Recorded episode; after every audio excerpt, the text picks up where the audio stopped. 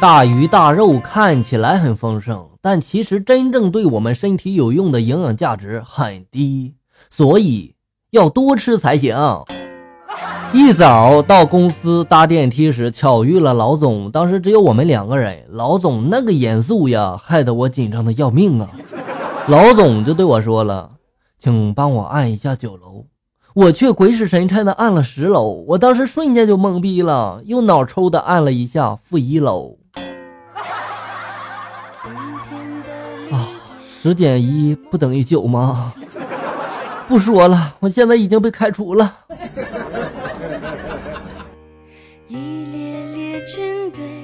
那天在咖啡厅里，我听到一男一女的对话，女的就说了：“房子呢？”男的就说了：“海景大别墅。”女的就问了：“那车呢？”男的就说了：“奔驰、宝马各一辆。”女的又说了：“那存款呢？多少？”男的就说了：“存款有点少，就三千万吧。”女的又问了：“才三千万呀？”男的就说了：“喂，这可是我奋斗了三年的成果呀。”女的又说了：“嗯，那好吧，四百块钱，这个账号我要了。”游戏账号交易现场呀，这是，我还以为是相亲呢。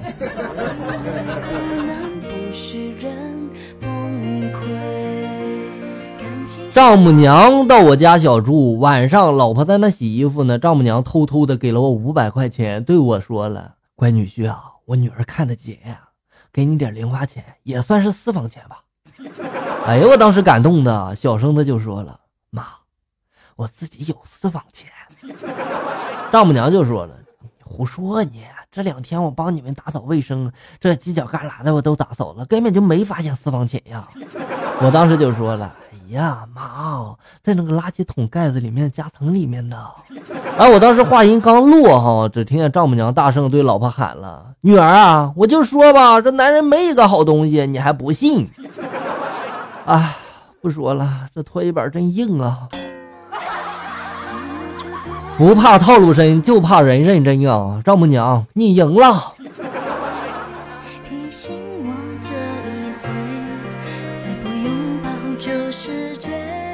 和老公吵架呢，他老往厕所跑，我当时就生气的大吼了：“吵架能不能认真点呀？”婆婆这时候插嘴就说了：“她去厕所是为了撒泡尿照清自己，你就让她去吧，哈。”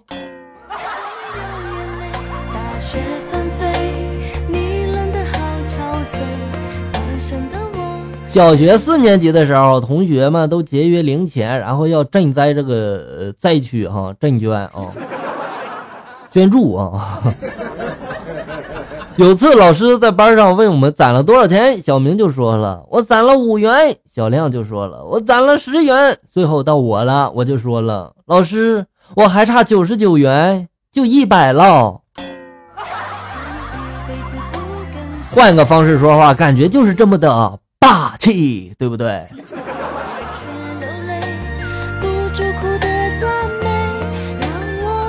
一天，小鹅问母鹅了：“为什么要管爸爸叫皇阿玛呢？”母鹅对小鹅就说了：“因为我是你的额娘啊。”额娘很贴切哈。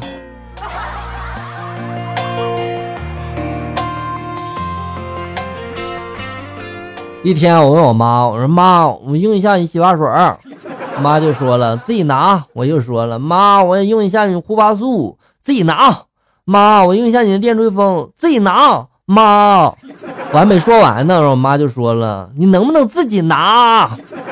于是我就从妈的钱包里拿走了五百块钱，哈哈哈。妈，这是你说的哈，不能怪我哟。这个套路大家可以应用一下，是吧？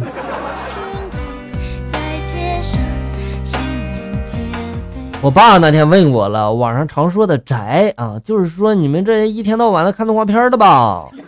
嗯，也不是吧。广义的宅呢，是指对某一领域呢狂热无比、极为精通的人，比如你，老爸，你天天的研究汽车，也可以叫汽车宅呀。哦，这样啊，那。我们那时候也没这个宅这个说法啊，那爸，你们那时候这种人叫什么呢？我们叫神经病。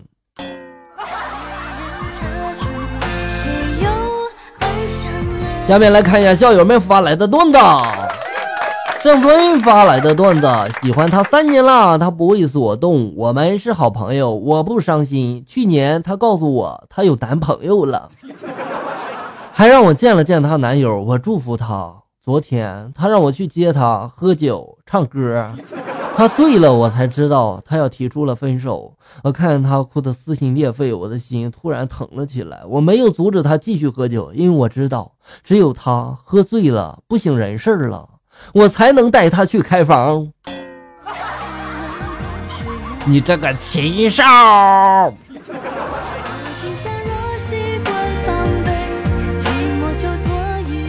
我有个要强的妈妈，记得小时候妈妈骑自行车带我，我的脚呢就卡在那个车轮里面了，然后妈妈就站起来骑了。哎呀，我那个脚啊，真疼啊！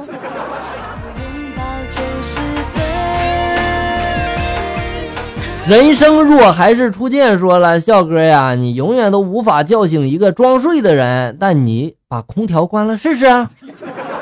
那你要这么说的话，你这是装睡是吧？那要是遇到一个失眠的呢？那你把他手机没收了不就得了呗？邓奇发来的段子，笑哥，我给你分享一个段子哈。手术意外使我双目失明了，得知医院赔偿我五千万时，我眼前一亮，哎呀妈呀，我又能看见了。那要是这样说的话，我也可以开个诊所治疗失明啊！哎呀，想想还心里有点小激动呢，是吧？没事，我就拿钱在他们眼前晃啊！哎，一个失明治好了，晃啊，两个失明治好了。好了以后呢，我还不把钱给他们，我就把他们气啊，气气他们出来，气出心脏病来。回头我再开个心脏病诊所，是吧？对了，有没有治疗心脏病的好方法呀？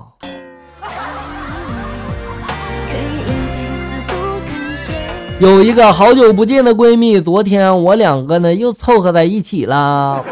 我看她发胖了，就幸灾乐祸的说了：“哎呀，大小姐变胖了呀！我想胖都胖不起来呢。”说完，我渐渐看着她，结果就淡定了。她回了我一句：“哈，处了对象嘛，就容易胖。真羡慕你一直保持这么好的身材。”我当时瞬间哑口无言呀！只见他高雅的伸出手指，弄着那个指甲，然后接着就说了：“哼，单身狗还想跟我斗？这种自我安慰的方法真是弱爆了哈！”好了，校友们，感谢大家收听，咱们下期节目再见。